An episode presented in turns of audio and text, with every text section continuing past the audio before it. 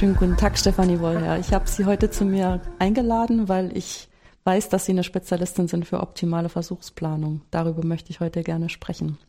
Dann ist mir aufgefallen, als ich mich vorbereitet habe auf das Gespräch, dass wahrscheinlich Leute, die dieses, diesen Ausdruck optimale Versuchsplanung zum ersten Mal hören, sich wahrscheinlich darunter ganz was anderes vorstellen, als was wir uns als Mathematiker darunter vorstellen, die in dem Feld schon gearbeitet haben.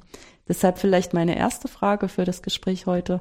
Was ist denn eigentlich optimale Versuchsplanung?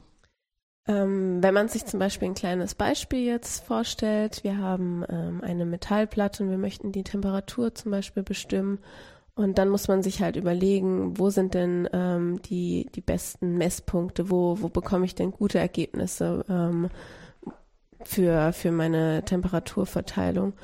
Und ähm, genau mit dieser Fragestellung befasst sich eigentlich die optimale ähm, Versuchsplanung. Ähm, an welchen Messstellen ähm, ist, der, ist der Einfluss der, der Messfehler minimal? Also es gibt eben Messstellen, die haben so viel Einfluss noch von außen, ähm, dass, dass eben die Messfehler einen ziemlich großen Einfluss auf meine Ergebnisse haben.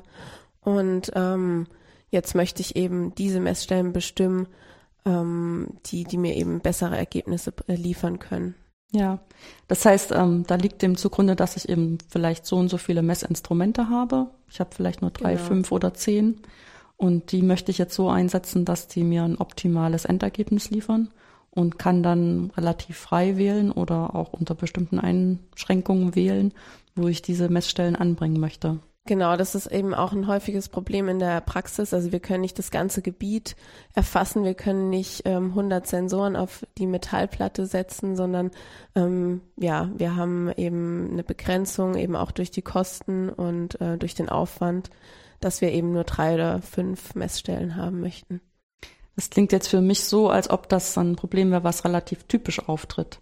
Was sind denn typische Anwendungen, wo optimale Versuchsplanung äh, besonders wichtig ist, weil die Kosten für die Messung so hoch sind? Ähm, also ein, ja, ein gutes Beispiel ist eben ähm, das Beispiel, das ich meiner Diplomarbeit ähm, bearbeitet habe. Und zwar, wenn, wenn die Gebiete eben so groß werden, dass man die einfach nicht mehr erfassen kann. Also eine Metallplatte hat man noch im Blick, aber äh, wenn wir uns jetzt Richtung Erdbeben ähm, oder Untergrundforschung ähm, bewegen, dann haben wir so große Flächen, ähm, dass, dass wir eben uns vorher genau überlegen müssen, wo, wo wollen wir denn eigentlich messen, was wollen wir messen.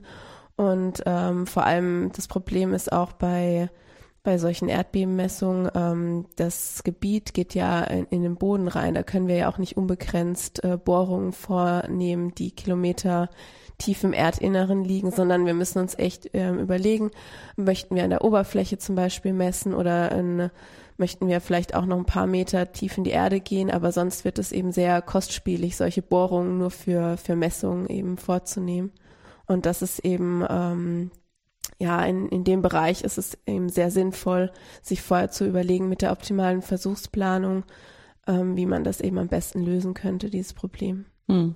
Das kann ich mir übrigens sehr gut vorstellen an dem Beispiel von den Messungen für Erdbeben, dass man halt dann abwägt, die Kosten, die so eine Bohrung verursacht, ob das wirklich so viel mehr Erkenntnisgewinn bringt gegenüber den Messstellen, die man auf der Oberfläche anbringen kann, die eventuell äh, viel günstiger sind aber die genau. natürlich in sich wieder dieses Risiko tragen, dass dann auch äh, Schwingungen aufgenommen werden, die mit dem Erdbeben gar nichts zu tun haben, sondern die, was weiß ich, mit unserer Benutzung der Erdoberfläche zu tun haben. Verkehr, Autos, genau, Züge. Genau, das ist eben das Problem. Also wenn ähm, also man kann sich natürlich vorstellen, je näher ich an meinem Erdbeben meine Messstelle habe, desto genauer sind die Daten. Aber es ist natürlich utopisch ähm, zu denken, man könnte so weit runter ähm, eine Messstelle ähm, platzieren. Und deshalb sind die halt eben meistens nahe der Erdoberfläche. Ja. Gut, ähm, das heißt, also ich vermute, das Anliegen der optimalen Versuchsplanung ist jetzt sehr deutlich geworden und auch, dass es sehr nützlich ist, wenn man ähm, die Ergebnisse zur Verfügung stellen kann als Mathematikerin oder Mathematiker. Jetzt ist die Frage, wie machen wir das? Wie machen Sie das? Welche mathematischen Methoden stehen zur Verfügung, um abzuwägen, wie kostbar ist jetzt diese Messung im Kontext ähm, der Bestimmung von bestimmten Parametern? Ja, da haben wir ganz hilfreiche Werkzeuge ähm, der Statistik. Ähm, wir ähm, schauen uns eben diese Messungen an und die sind ähm, im Allgemeinen fehlerbehaftet. Also wir haben Messfehler und ähm, wir versuchen jetzt die Messstellen ähm, zu finden, wo eben diese, ähm, ja, dieser Einfluss der Messfehler minimal ist und das machen wir mit Hilfe ähm, von einer sogenannten Varianzmatrix.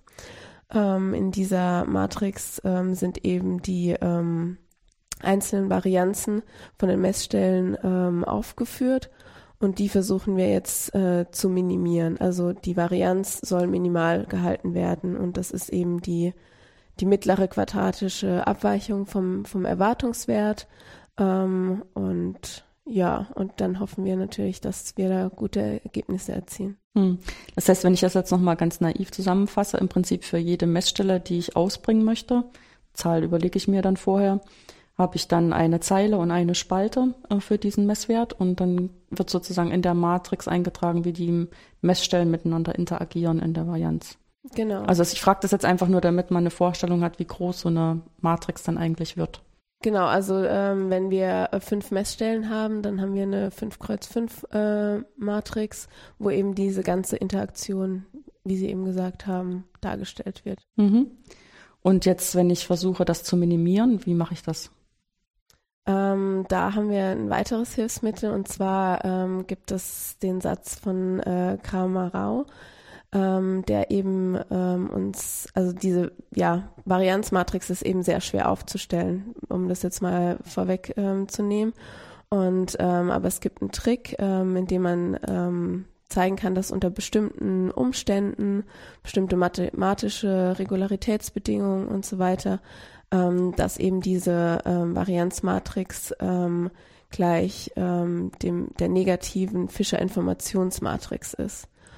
Und äh, diese Fischer-Informationsmatrix, wie der Name vielleicht auch schon ein bisschen vermuten lässt, ähm, gibt eben an, äh, wie viel Information eben in unseren Messstellen ähm, steckt.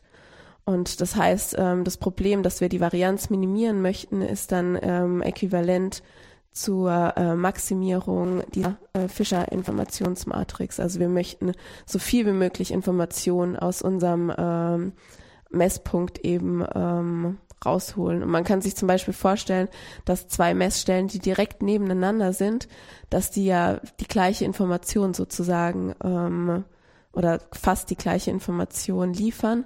Und da ist es zum Beispiel ähm, besser, wenn man Messstellen nimmt, die jetzt ein bisschen weiter auseinander sind, damit man eben ja, wie gesagt, die Information maximieren kann. Das heißt, das würde so diesem Bauchgefühl nahe kommen, dass man das Gefühl hat, man müsste jetzt, wenn man eine bestimmte Anzahl von Messstellen zur Verfügung hat, die möglichst gleichmäßig auf dieser Metallplatte verstreuen, die wir am Anfang hatten, oder möglichst gleichmäßig auf der Erdüberfläche verstreuen. Genau, also das, ähm, dieses Anfangsgefühl äh, sozusagen, ähm, das ähm, kann man auch teilweise dann auch mathematisch belegen, dass das ähm, wirklich so sinnvoll ist, diese, mhm. diese Messungen eben auch zu verteilen. Und unter welchen Bedingungen ist denn das nicht so? Also, weil ich meine, wenn das so einfach wäre, dann müssten wir uns vielleicht mathematisch nicht so viel Mühe geben, solche Rechnungen zu machen. Weil dann, ich, weil ich sag das nur, weil ich dann immer unterstelle, dass die Informatiker mit so einem Bauchgefühl einfach rangehen und dann auch eine ganze Weile weit kommen, genau mit solchen also, ja, Ideen. einfach mal die Messstellen so gleich verteilen. Ja, genau, die Messstellen gleich verteilen. Das heißt, es muss irgendwie immer wieder mal zu den Situationen kommen, wo, wo Ingenieure feststellen, nee, das ist jetzt irgendwie nicht so intelligent gewesen. Und ich bräuchte jetzt vielleicht ein bisschen Hilfe und ich bräuchte ein mathematisches Modell, um mir diese Hilfe zu verschaffen. Ähm, also ich kann auch ähm, ja vorwegnehmen in meiner Diplomarbeit, wo ich mich eben mit diesen ähm, Wellengleichungen beschäftigt habe und äh, mit diesen äh, Messungen an der Erdoberfläche. Ähm, da ist am Ende auch rausgekommen, dass es gut ist, die ähm, Messstellen zu verteilen. Also da kann ich jetzt gar kein Gegenbeispiel, kein Gegenbeispiel nennen. Ja. Ja, also die Sachen, die ich ähm, so kennengelernt habe, ähm, da hat ja war das auch diese intuitiven Ergebnisse, die man sich vorher überlegt hat, wurden dadurch ähm, eben bewahrheitet. Ja, wobei da ist dann vielleicht auch noch ein interessantes Ergebnis rauszufinden, wie viele Messstellen sind denn eigentlich sinnvoll. Also genau. Also selbst wenn ich sozusagen mit der Idee reingehe, ich verteile die jetzt gleich, dann kann ich ja vielleicht fünf Messstellen gleich verteilen oder auch 15 und kann mir dann überlegen, ob diese zehn zusätzlichen im Vergleich zu den fünf, die ich am Anfang genommen habe, wirklich so viel mehr Informationen bringen, dass sich die Kosten dafür lohnen. Ja. Also insofern ist das ja immer noch keine, in Anführungsstrichen, sinnlose Frage. Sinnlose Fragen gibt es da sowieso keine. Aber keine Frage, die jetzt so ein bisschen überflüssig erscheint. Ja, auf keinen Fall. Mhm. Ähm, jetzt hatten wir schon mal den Ausdruck Wellengleichung. Ähm, vielleicht gehen wir einfach nochmal drauf ein. Ähm, für Erdbeben ähm, optimale Versuchsplanung zu machen, gehen wir im Prinzip davon aus, dass die ähm, Erdbeben mit, der, mit den Partikeln in der Erde halt sowas machen, was wir als Wellen beschreiben. Also richtig so anschauliche Wellen und diese Wellen äh, versuchen wir zu fassen in den sogenannten Wellengleichungen. Genau. Wie sehen die denn aus prinzipiell? Ähm, also es, ähm, diese Wellengleichungen, das sind äh, partielle Differentialgleichungen, ähm, die eben ähm, zeitliche und ähm, ja, Ortsableitungen beinhalten gleichzeitig und die beschreiben eben, wie sich dieser Druck äh, wellenartig ausbreitet unter der Erde. Mhm. Das heißt, man geht dann, ähm, also im Prinzip hat man ja nur die Messungen von dem sich ändernden Druck dann auf der Oberfläche oder kurz unter der Oberfläche von den Messstellen. Und man versucht dann daraus ähm, mit der Vorstellung, dass sich das so wellenartig ausgebreitet hat, rauszufinden, wo eigentlich das Zentrum war von dem Erdbeben. Genau. Und ja. wie stark das eigentlich war, dieser Anfangsimpuls von dem Erdbeben. Und ähm, die Wellengleichungen helfen uns, ähm, diesen Prozess zu beschreiben. Genau, ja. Also wir, ähm, ja, wie gesagt, wir bekommen oben diese, diese Messdaten, also die auslaufende Welle sozusagen. Und ähm, ja, je weiter weg eben das ähm, Epizentrum ist, ähm, desto ja, weniger Druck ist eben noch übrig. Aber auch ähm, das ähm, ist auch ähm, abhängig von, von den Gesteinsschichten. Also durch, es gibt eben ähm, ja, Material unter der Erde, das eben sehr gut diese Welle durchlässt oder ähm, eben das, diese Welle bremst sozusagen und dann wird die zurückgeworfen. Es kommt gar nicht so viel bei uns oben an. Mhm. Jetzt habe ich da, da aber schon so ein bisschen rausgehört, dass wir mit dem ähm, Messen an der Oberfläche auch schon wieder so ein zusätzliches Problem haben. Ähm, einfach als ähm, Spezialistin, die ich bin. Und ich will vielleicht darauf nochmal eingehen. Also diese Wellengleichung an und für sich, wie sie sich in unserem Kopf aufbaut, ist ja, ich weiß eigentlich, wo das Epizentrum ist und verfolge die Wirkung von dem Erdbeben über die Wellengleichung bis zur Erdoberfläche. Das ist sozusagen so eine Ursache-Wirkung-Denken. Ich habe die Ursache und die Wirkung ist halt dann, dass es auf der Oberfläche wackelt. Genau. Ähm, in Wirklichkeit, also sozusagen für die Versuchsplanung ist es ja jetzt genau andersrum. Ich habe nur die Messstellen auf der Oberfläche und will jetzt Rückschlüsse darauf ziehen, was hat diese Wirkung ausgelöst und der, die Hypothese ist halt, das war ein Erdbeben. Ja, genau, das ist ähm, sozusagen ein inverses Problem. Also ich habe nur die, die Messstellen eben an der Erde und jetzt möchte ich ähm, das Ganze umdrehen und ähm, schauen, mit welchen ähm, Parametern ähm, kann ich denn eben ähm, die Wellengleichung so modellieren, dass sie zu meinen Messdaten passt und da ähm, damit kann ich eben auch verfolgen, wo, wo kam es denn überhaupt her. Mhm. Das heißt aber, äh, bevor wir überhaupt die optimale Versuchsplanung machen können, brauchen wir ein gutes Modell, das dieses inverse Problem überhaupt darstellen kann. Genau, also auch im, im ersten Teil äh, meiner Diplomarbeit habe ich mich, also bevor wir das inverse Problem betrachten, äh, müssen wir erstmal das direkte Problem verstehen. Also sozusagen vorwärts, Diese rückwärts. Ne? Wellengleichung, ne? ja. Also ich äh, habe mich dann erstmal damit beschäftigt, äh, mir die Wellengleichung anzuschauen ähm, im mathematischen Sinne eben auch über ähm, Existenz und Eindeutigkeit von Lösungen habe ich mir Gedanken gemacht. Und ähm, als das soweit abgeschlossen war, kann man sich dann eben dieses umgekehrte, das inverse Problem anschauen. Bei dem äh, direkten Problem, ähm, da ähm, habe ich in, also die Existenz und Eindeutigkeit ähm, von solchen äh, Problemen habe ich eben in einer sogenannten schwachen Formulierung ähm, untersucht. Und es war schon sehr aufwendig ähm, zu zeigen, dass es da überhaupt eine analytische mhm. Lösung mhm. sozusagen gibt. Ja, wobei das liegt natürlich in der Natur der Sache, dass wir eine, Para äh, dass wir eine partielle Differentialgleichung haben. Genau. Und das ist so ein kompliziertes Objekt auch für uns Mathematiker, die wir abgehärtet sind, dass wir da einiges aufbauen müssen an Geschützen, um dann wirklich mit dem Modell irgendwas rausfinden zu können. Und die schwache Formulierung ist dann halt so eine Möglichkeit, ähm, sich ein bisschen davon zu verabschieden, dass ich wirklich Informationen punktweise, punktweise im Raum und in der Zeit wirklich zur Verfügung habe, sondern mich mehr damit zufrieden gebe, dass das in gewissen Mittelwerten alles in Ordnung geht. Wo man dann im Anschluss feststellt, das ist gar nicht so dumm, wenn man das dann auf Ingenieur oder auf Messmöglichkeiten zurückführen möchte. Das passt dann eigentlich ganz gut zusammen, diese sogenannte schwache Art, das zu lösen und dann dafür zu gucken, ob es dafür Lösungen gibt. Ähm, ja, typischerweise ist es ja so für das inverse Problem, also ist ja eigentlich schon aus dem Bauchproblem oder wenn man äh, sich überlegt, man hat halt diese Messwerte und will irgendwelche Rückschlüsse ziehen, dass das irgendwie schwieriger ist. Ja, weil man ja schon mit so einem Gedankenmodell reingehen will, äh, was die, was die Messwerte eigentlich ähm, für eine Ursache haben. Ne? Man hat sozusagen die Wirkung und will auf die Ursache zurückschließen. Und das Normale wäre eigentlich, ich habe eine Ursache und will rausfinden, was passiert dann im Anschluss.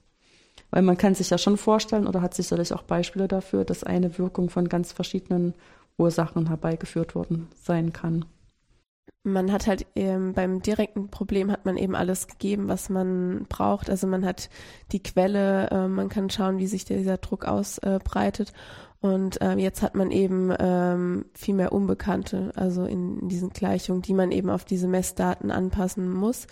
Ähm, wir haben, wir wissen nichts über die ähm, die Quelle ähm, und müssen das eben so anpassen, ähm, ja, durch eben so ein Optimierungsverfahren, ähm, dass wir den Punkt von, von der Quelle rausfinden, der eben am besten zu unseren Messdaten eben passt. Hm. Jetzt haben Sie das schön verklausuliert, was da eigentlich mathematisch passiert, nämlich, dass wir da mit statistischen Verfahren rangehen. Ja, wir haben also die Messdaten und versuchen sozusagen uns einen Reim drauf zu machen, indem wir sagen, also die Messdaten sehen aus, als müsste man das und das erwarten mit der und der Streuung.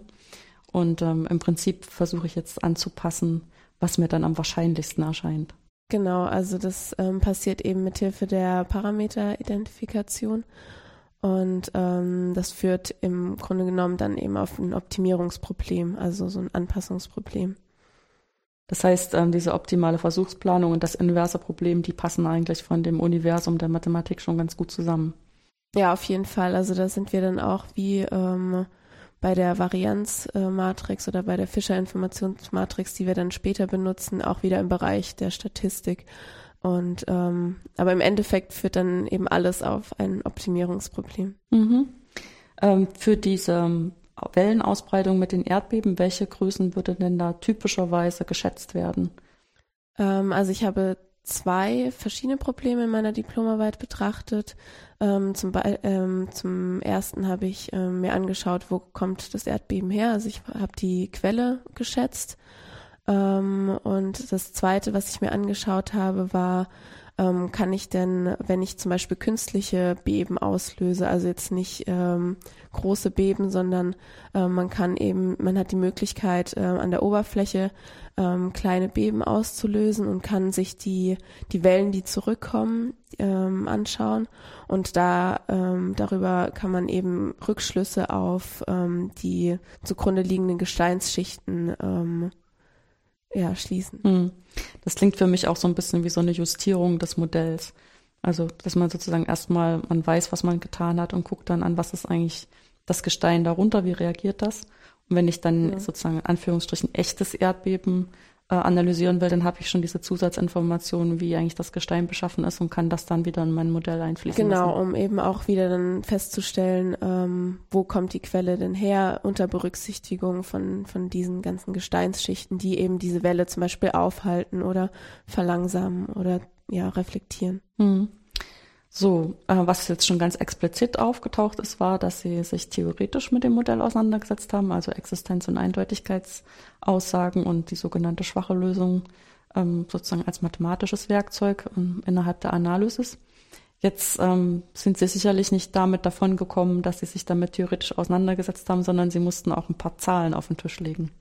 Genau. Und sei es nur für Spielzeugprobleme, aber ein paar Zahlen müssen auf den Tisch. Das heißt, sie müssten irgendwas numerisch umgesetzt haben. Ja, das ist ja aber auch immer das Schöne. Also man kann sich dann schon äh, sehr schnell in der Welt der Zahlen äh, ja, oder Buchstaben viel mehr verlieren, wenn man dann den theoretischen Teil macht und dann ist es dann ganz schön am Ende dann auch noch was, ähm, ja, visuell sehen zu können, wie sich denn ähm, sowas überhaupt ausbreitet. Also auch, ähm, wie gesagt, ja, diese numerischen Modelle zu erstellen, damit man auch ähm, sieht, ob das überhaupt so funktioniert, wie man sich das alles theoretisch überlegt hat. Hm.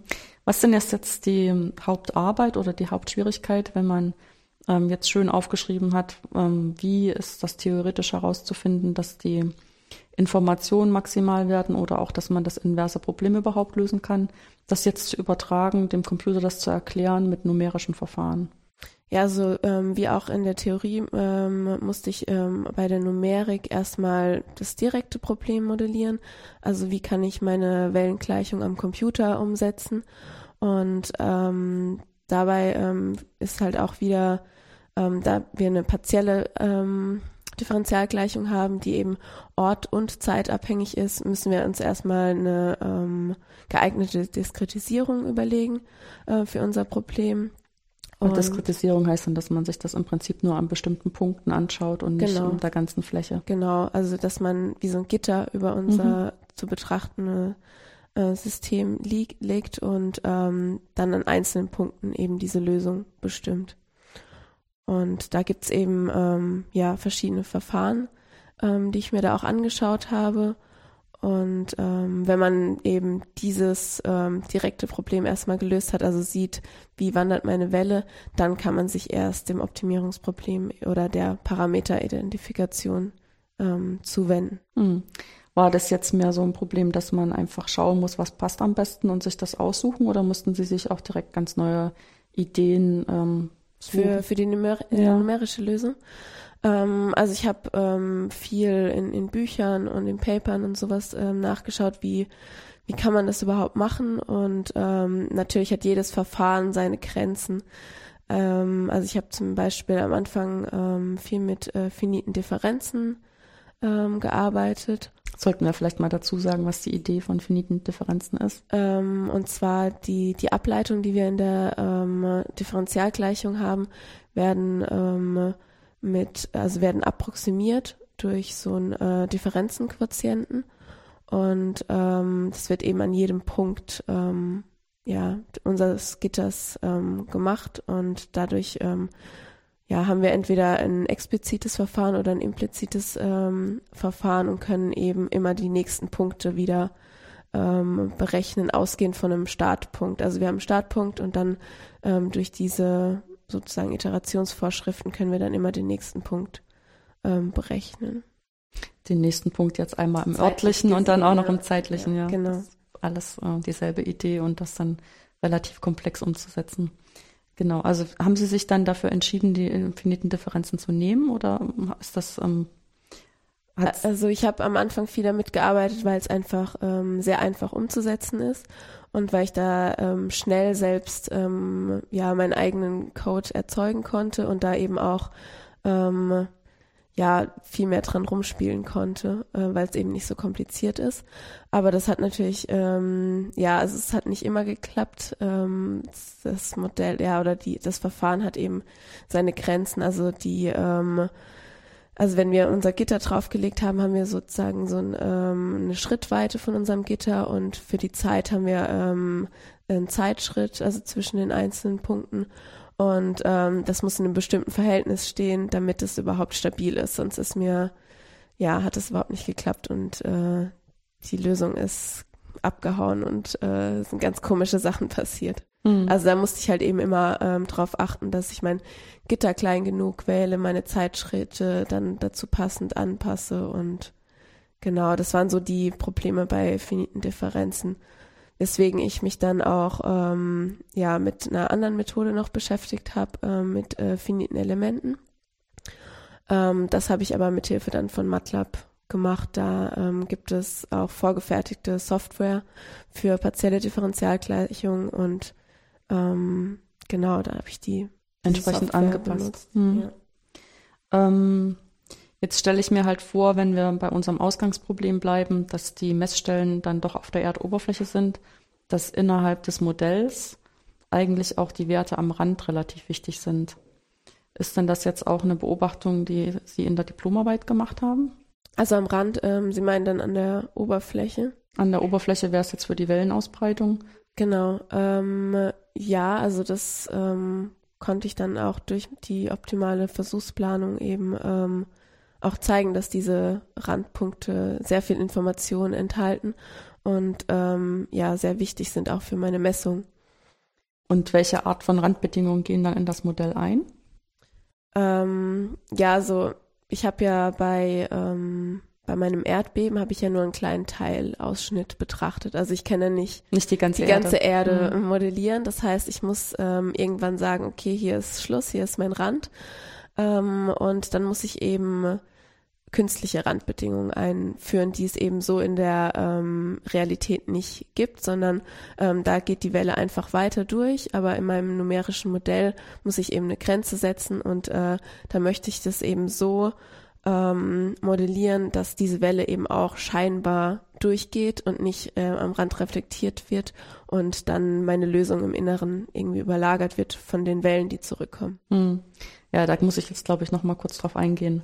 Ähm, also sozusagen, wenn wir uns jetzt vorstellen, wie die Wellenausbreitung in Wirklichkeit ist, ist ja das, was Sie gerade gesagt haben, dann würde eben typischerweise ein Rand darin bestehen, dass die Welle da nicht durchkommt. Und was so eine Welle dann an dem Rand macht, ist halt, dass sie, ähm, ja, Sie haben jetzt gesagt, zurückgeworfen wird. Also sie wird halt einfach verändert, ändert dann auch ihre Richtung und ihre Form genau, und kommt dann ins Gebiet zurück. Genau, ja. kommt ins Gebiet zurück, so wie wir das ja auch bei Lichtwellen beobachten oder bei Schallwellen beobachten. Und das wäre eigentlich so ein typischer Rand, ne? also genau. so ein genau. echter, wirklicher Rand, ja, also der auch das Gebiet so zu Ende macht. Genau. Ende. Und das ist aber nicht der Rand, den Sie jetzt für Ihre Rechnung haben. Für Ihre Rechnung haben Sie eigentlich den Rand willkürlich gewählt, weil Sie sich ein Stückchen von dem Gebiet ausgeschnitten haben. Genau, ja. Und dann sollen die Bedingungen so gewählt werden, dass man schon noch die richtige, also im Prinzip eigentlich dieses große Gebiet im Hinterkopf hat, wo jetzt die Wellen dann durch diesen künstlich gewählten Rand ungehindert durchkommen, weil sie dann irgendwann viel weiter außen erst auf den richtigen Rand treffen, von dort reflektiert werden. Aber im Prinzip müsste man ja dann auch dieses Reflektieren von dem echten Rand auch noch so ein bisschen im Modell haben oder spielt das gar keine Rolle? Ähm, welcher echte Rand? Ja, ich meine, wenn jetzt die äh, Wellen auf die Erdoberfläche treffen, so, die ja. vielleicht von dem Rechengebiet genau. relativ weit entfernt ist, kommen die ja irgendwann auch zurück. Genau, ja, also das habe ich berücksichtigt. Also in meinem Modell ähm, ist es so, dass ähm, an der Erdoberfläche werden, also brechen sich die Wellen und kommen dann wieder zurück, wie es auch in der Realität ist. Und ähm, das Problem war eben nur diese künstlichen Ränder, wo sich es eben nicht brechen darf. Hm. Und da habe ich ähm, wie so eine Schicht um mein Gebiet äh, drum gelegt.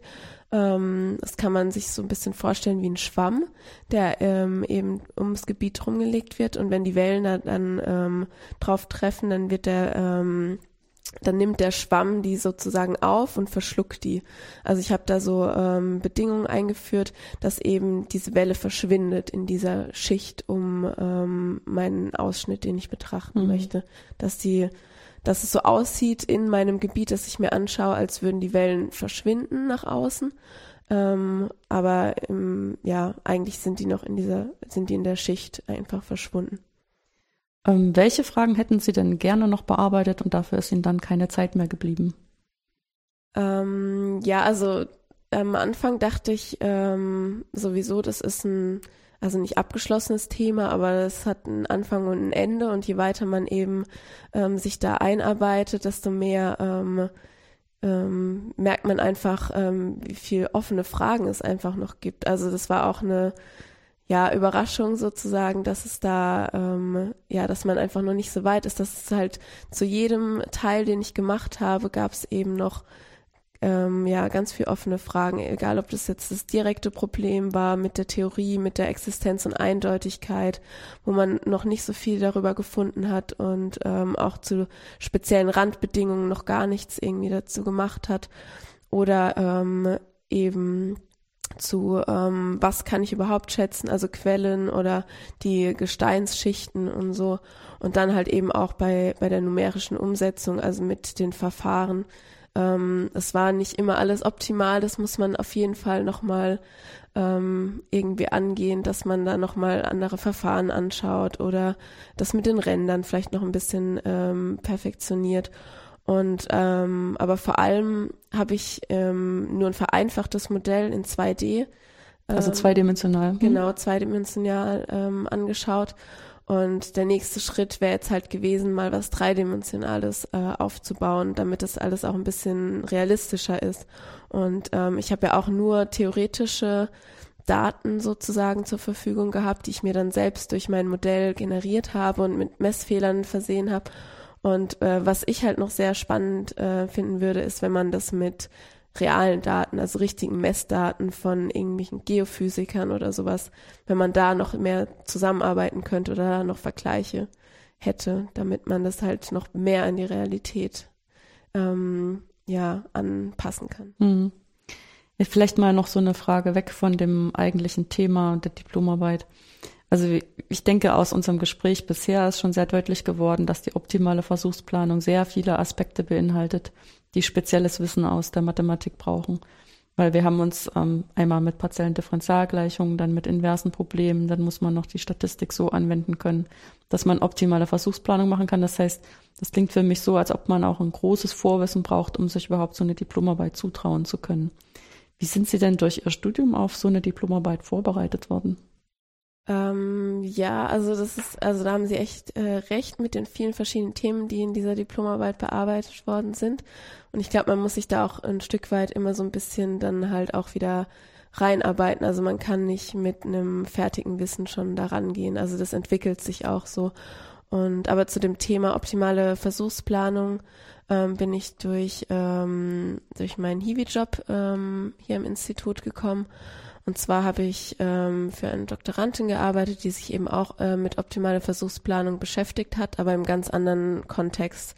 Ähm, da wurden ähm, Chromatographie-Säulen untersucht, wie man sie eben in der Chemie benutzt. Das sind so ähm, ja lange Säulen, in denen werden Stoffgemische ähm, getrennt. Ähm, also ein Stoffgemisch wird auf der einen Seite reingegeben und auf der anderen Seite soll es, ähm, ja, wenn alles geklappt hat, ähm, getrennt wieder rauskommen und so kann man eben bestimmen, was für Stoffe überhaupt in, ähm, in diesem Gemisch war oder welche Konzentration das hat. Und da hat sie eben untersucht, ähm, an welchen Stellen äh, misst man denn da am besten. Ist es ähm, von Vorteil immer nur am Ausgang, wenn dieses ähm, Gemisch getrennt ist, ähm, zu, zu messen oder bringt es noch zusätzliche Informationen, äh, wenn wir in der Mitte mal noch eine Messung vornehmen. Und das hat sie eben mathematisch auch untersucht. Und dadurch bin ich eben zur optimalen Versuchsplanung gekommen und äh, dann haben wir dann ähm, ja ein Thema gesucht, wo ich das dann auch anwenden könnte dann für meine Diplomarbeit und sind eben auf diese ähm, ja Wellengleichung und Erdbeben und ja Seismographen gekommen. Hm. Wie sieht denn dann so eine konkrete Hilfe aus als ähm, Studentin für jemanden, der da wissenschaftlich arbeitet? Was haben Sie denn im Heavy-Job gemacht? Ähm, ich habe äh, am Anfang habe ich ähm, Tests durchgeführt, ob ihr Modell, das, das sie erstellt hat, ähm, ob das auch so funktioniert, ähm, wie es halt in der Realität sein sollte. Ähm, habe da verschiedene Parameter geändert und immer geschaut, ob das eben auch mit den, also ob das einfach plausibel ist, was da rauskommt. Mhm. Ähm, das ist dann halt Teil vom, vom direkten Problem sozusagen gewesen. Ähm, und dann ähm, später habe ich ähm, dann auch bei, bei, bei den statistischen ähm, Teil habe ich ihr da noch so ein bisschen ähm, geholfen oder mal was durchgelesen und einfach noch eine zweite Meinung eingeholt. Hm. Also es klingt für mich jetzt so wie so eine Mischung zwischen, Sie haben bestimmte Sachen am Computer gemacht mit einem Modell, was zur Verfügung stand. Und ähm, Sie haben sich ähm, auch eingearbeitet thematisch und theoretisch. Ähm, ja, also auf jeden Fall. Also das numerische Modell, da hatte ich noch nicht so viel Erfahrung. Das habe ich einfach benutzt, weil es einfach schon fertig war. Mhm. Da habe ich, ähm, wie gesagt, diese Tests ähm, erst gemacht und dann später, erst als ich dann auch Teile von, von der Doktorarbeit oder so oder ähm, zum Lesen bekommen habe, ähm, habe ich mich dann mehr mit der Theorie dahinter beschäftigt überhaupt. Mhm. Wie ist denn das, wenn man Teile von so einer Doktorarbeit äh, liest? Ist das dann eher so, dass man denkt, oh, ähm, so klug werde ich nie? Oder ist es so, dass man sich das anschaut und denkt, das ist interessant, ähm, also sozusagen sich einfach thematisch mitreißen lässt und denkt, ich lese das jetzt einfach, weil mich interessiert, was da rauskommt? Ja, es ist auf jeden Fall, also ich fand es sehr interessant, ähm, auch mal ja eine Doktorarbeit überhaupt zu lesen. Ich hatte vorher eigentlich ähm, keinen Kontakt oder Bezug zu einer zu einer Doktorarbeit und man denkt immer, ähm, das ist ja, also da muss ich ja mindestens noch fünf Jahre warten, bis ich das verstehe. Ähm, aber das ähm, Überraschende war dann doch, dass man zwar am Anfang nicht alles versteht, ähm, aber erstmal so einen Überblick bekommt und dann merkt man schon, je mehr man sich damit beschäftigt, ähm, dass man, dass es schon äh, möglich ist, auf jeden Fall das zu verstehen. Und solche Arbeiten sind ja auch äh, vom Aufbau her so geschrieben, dass ähm, ja, dass der Leser an dieses Thema herangeführt wird. Und natürlich gibt es da ein paar Kapitel, die dann sehr kompliziert werden und sehr speziell. Aber ähm, ja, also der Leser wird schon herangeführt an so eine Doktorarbeit und das ist eigentlich überhaupt nichts Abschreckendes mehr, wenn man sich damit beschäftigt, dann, dann kann man das auch verstehen. Also. Hm, das wird man an zum Gesprächspartner zumindest, auch wenn man nicht unbedingt die Ideen vorantreiben Genau, möchte. also das an der Doktorarbeit sind ja auch, ähm, ja, wie gesagt, diese Ideen, ähm, die der Dok Doktorand hat, ähm, die, die muss ich ja gar nicht mehr haben, sondern er hat sie mir schon schön aufgeschrieben und ähm, dann kann man das auf jeden Fall gut verstehen, ja. Hm. Ähm, haben Sie sich dann, als Sie angefangen haben, Mathematik zu studieren, vorstellen können, dass Sie am Ende mit so einer Arbeit beschäftigt sein werden? Ähm, also auf keinen Fall, weil ich überhaupt keine ähm, Vorstellung hatte, was, was überhaupt möglich ist, noch mit Mathematik zu machen. Also man kennt eben die Schulmathematik und wenn man da ganz gut ist oder das auch äh, mag, dann fängt man vielleicht mal an, Mathe zu studieren, aber man hat überhaupt keine Vorstellung, ähm, was man damit alles äh, machen kann. Also wenn ich ähm, Leuten erzähle, was ich in meiner Diplomarbeit gemacht habe und dass man das doch sehr anschaulich erklären kann, ähm, ohne jetzt viel Mathematik zu verwenden, dann waren die auch alle überrascht. Also meinen, ist das überhaupt eine Mathearbeit und ist es nicht eher Geophysik? Und ähm, ja, deshalb, also da wird man erst so mit der Zeit im, im Studium lernt man immer mehr Sachen kennen, die eben an, also Anwendungen auch in ähm, Ingenieurwissenschaften oder so, wo Mathematik verwendet wer, äh, wird und ähm, wo man eben viel ja auch machen kann als Mathematiker. Das bekommt man erst im Laufe des Studiums eigentlich mit.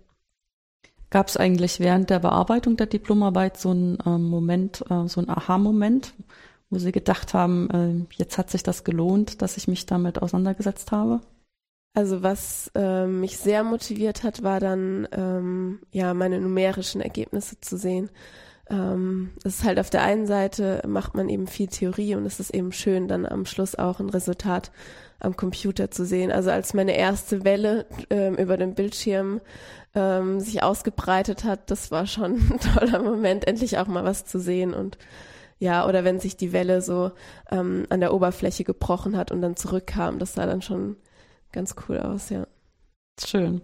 Ich finde, das ist auch ein schönes Bild, mit dem wir das Gespräch beenden können. Ich glaube, jetzt hat jeder vor seinem inneren Auge so eine Welle, wie sie durchs Wasser geht und gesprochen wird und wieder zurückkommt. Vielen, vielen Dank für das ja, interessante Gespräch und ähm, für Sie in der Zukunft alles Gute. Und ähm, vielen Dank. Dankeschön.